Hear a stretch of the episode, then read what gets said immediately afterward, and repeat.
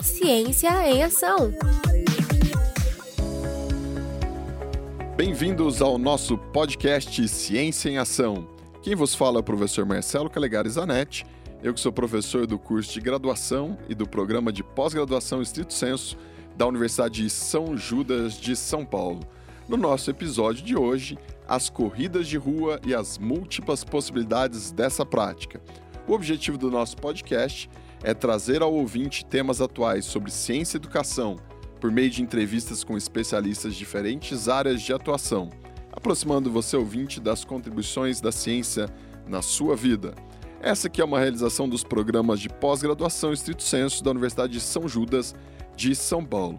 E o nosso convidado de hoje, o professor mestre Luiz Carlos de Oliveira, que é mestre e doutorando em Educação Física pela Universidade de São Judas de São Paulo e diretor do CELAFISCS, que é o Centro de Estudos do Laboratório de Aptidão Física de São Caetano do Sul. Bem-vindo mais uma vez, professor Luiz Carlos Luizinho, nosso grande amigo. Muito obrigado, Marcelo. É um prazer estar aqui novamente falando aos seus ouvintes, trazendo um pouquinho de conhecimento, um pouquinho de ciência e compartilhando a nossa experiência com os nossos ouvintes. Professor Luizinho, nosso tema de hoje é as corridas de rua e as múltiplas possibilidades. Mas múltiplas possibilidades de corrida de rua não é só correr? Pois é, eu tenho um grande amigo, inclusive, foi também aqui do grupo do Getafes, professor Alexandre Machado, foi orientando do Ailton também, que ele tinha uma frase que dizia o seguinte: Você corre ou você sai correndo? É, porque existem pessoas que correm aleatoriamente, sem nenhuma orientação, é, sem é, nenhum parâmetro e sai correndo. Mas não, a corrida ela pode ser um elemento extremamente útil à vida das pessoas em diferentes aspectos. É? Então, quando você tem uma boa orientação para a corrida, quando você coloca a corrida no seu cotidiano e, e você é, é contaminado positivamente, né? pelo esse vírus da corrida, você pode fazer dessa corrida um elemento de melhora da sua condição cardiovascular respiratória. Tá? Então você fica com uma melhor aptidão cardiovascular. Você consegue, obviamente, diminuir a sua gordura corporal, que no aspecto físico é o que todo mundo gostaria, de ter menos gordura e não entrar no quadro ali de excesso de peso ou obesidade. Você consegue ter benefícios psicológicos, porque é, muitas pessoas descarregam o seu estresse, né? É, conseguem aliviar as tensões e as pressões do dia a dia no momento da sua corrida. E a corrida, apesar de ser um ato solitário, normalmente ele é feito em grupo, em grandes equipes, né? E aí você melhora o seu relacionamento social, o seu círculo de amizade. Então, só aí nós já identificamos cinco diferentes dimensões do indivíduo em que a corrida pode fazer algum benefício. Né? É por isso que quando é, eu, eu coloco essa situação de que a corrida tem múltiplas utilidades, é no que diz respeito ao indivíduo, são essas múltiplas dimensões que também são acionadas por uma coisa muito simples, né? teoricamente simples, comparado com coisas mais complexas, como é o voleibol, como é o mesmo futebol de salão, que exigem é, domínios de técnicas, de fundamentos, o correr é alguma coisa mais natural do indivíduo. Portanto, é muito mais acessível ao maior número de pessoas. Perfeito, Luiz. Na verdade, essa é uma brincadeira, né? Não é só correr, a gente, né, como profissionais de educação física, a gente sabe que não é tão simples assim. Mas vamos lá. Quais são as principais recomendações para aquele indivíduo que quer começar a correr? Bom, a primeira coisa né, é realmente ter a orientação de um profissional, que uma coisa é a caminhada. Então você vê pessoas caminhando no parque e tal. O caminhar é um ato natural do indivíduo, aí não exige nenhuma orientação técnica. Agora a corrida já exige sim uma técnica específica, que é a questão da amplitude da passada, do apoio do pé no solo, da relação de eh, membros superiores e inferiores, posicionamento de corrida, o ritmo da corrida, a intensidade dessa corrida, a duração dessa corrida. Então, tudo isso será previsto por um profissional de educação física a partir de uma avaliação prévia.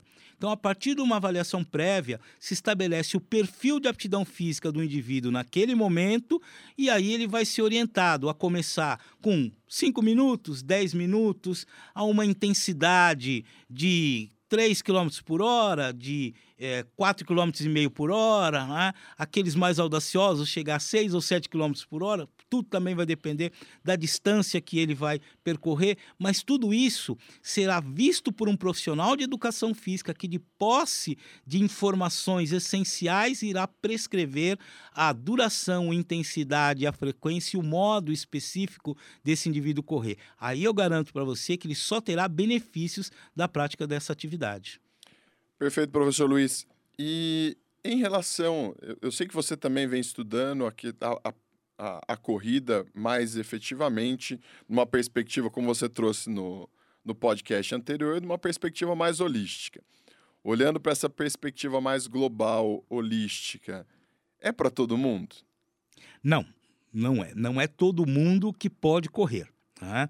Então, como a corrida ela é feita numa maior intensidade, numa intensidade maior do que a caminhada, o indivíduo tem que estar com a sua saúde cardiovascular respiratória em perfeitas condições e o seu aparelho locomotor ou seja, o seu esquema esquelético, as suas articulações e os seus músculos também em perfeitas condições. Então, existem pessoas com é, problemas no joelho, existem pessoas com problemas na coluna. Né? Por exemplo, a corrida, ela necessariamente ela é uma atividade de impacto, ainda que o impacto da própria passada, mas ela é um impacto. Uma pessoa que, por exemplo, tenha hérnia de disco, não vai se recomendar é, uma corrida. Tá? Talvez essa pessoa tenha que fazer uma atividade aquática num determinado momento. Né? Então, é, não é para todo mundo. Agora, é, ela ainda é talvez a mais abrangente das práticas físicas pela sua uh, uh, baixa exigência de aspectos técnicos. Né? Então, uh, quem vai determinar essa indicação da corrida ou não, seguramente um profissional de educação física bem preparado vai saber dizer se a pessoa está em condição de correr.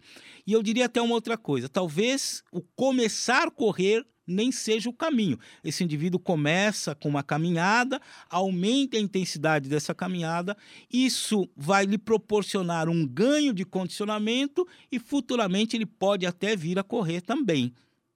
Perfeito. Em um cenário adequado, a gente sabe a importância e recomenda sempre um profissional de educação física que faça esse acompanhamento, esse monitoramento, essa avaliação dos programas de corrida.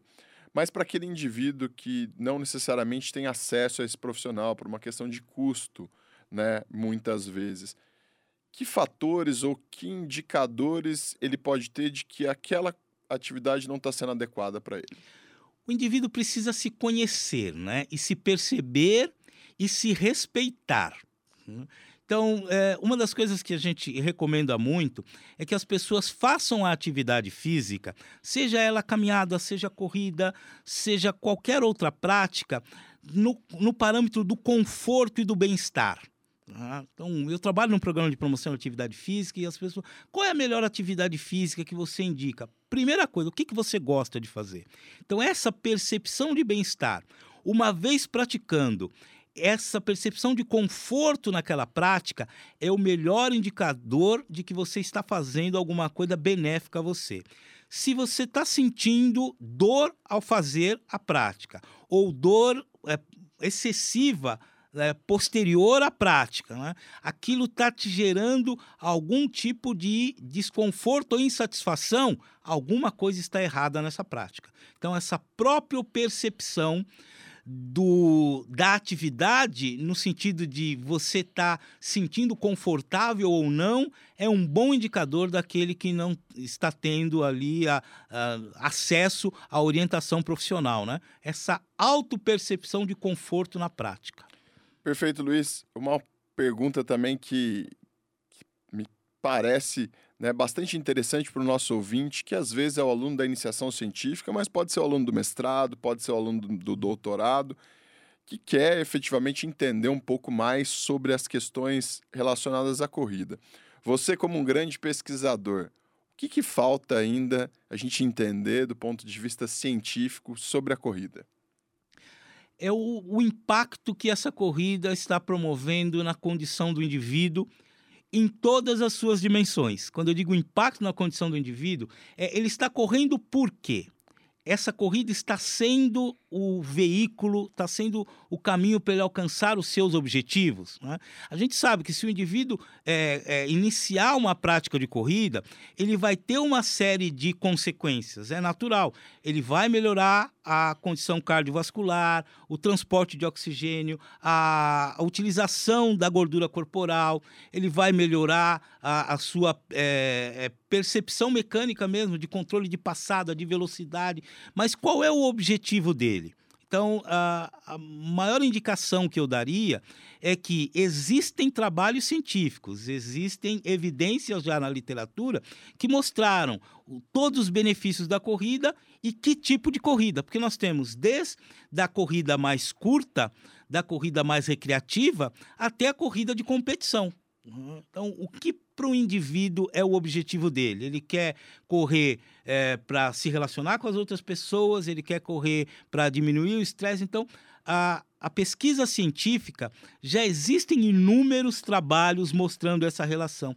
Se você que é um estudante de educação física, um futuro profissional de educação física e quer utilizar a corrida como esse importante, essa importante ferramenta, busque na literatura científica os trabalhos que se relacionaram com é, o efeito da corrida com esse aspecto, o aspecto psicológico, o aspecto fisiológico, o aspecto biomecânico. Então a corrida já vem sendo estudada há muito tempo. Existe muita coisa na literatura, desde livros consagrados, livros de corrida, né, até artigos científicos das mais diversas áreas do conhecimento. Não dá mais para que o profissional de educação física comece a chutar faça isso, faça aquilo. Ah, eu acho que essa corrida para você dá certo. Né? Vamos buscar na literatura científica, nas revistas, nas publicações de categoria, né? de credibilidade, o que já se escreveu, o que já tem publicado sobre isso. Eu acho que essa é a base de, é, de prática profissional de qualquer profissional que queira ser um profissional de sucesso ter fundamentação acadêmica e científica sobre a sua prática, sobre aquilo que ele está prescrevendo ao seu aluno, ao seu cliente, à sua equipe. Perfeito, professor Luiz. Estamos quase no final, mas dá tempo de uma última questão, uma provocação ainda. Usando essa sua expertise em políticas públicas, para a gente pensar as políticas públicas, muito se fala em ciclovias. Né? Dá para a gente começar a pensar cidades também que contemplem espaços mais adequados fora dos parques para a corrida? Isso é, é, de fundamental importância que os nossos gestores comecem a pensar no ambiente que favoreçam que as pessoas adotem práticas físicas de forma mais sistemática. É? E eu trabalhei durante muito tempo com um gestor público, o Dr. José da Silva Guedes, inclusive o, foi secretário de Saúde do Estado de São Paulo durante muitos anos, o idealizador do programa Agita São Paulo, e ele dizia o seguinte, né, que o governo só se mexe quando o povo pressiona.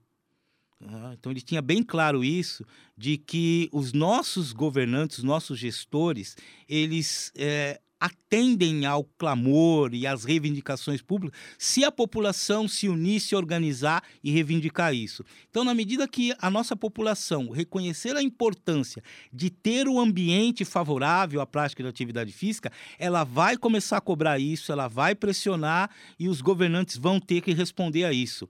Então, mais parques, mais praças, mais pistas de caminhada ou de corrida, mais ciclovias, é uma tendência natural.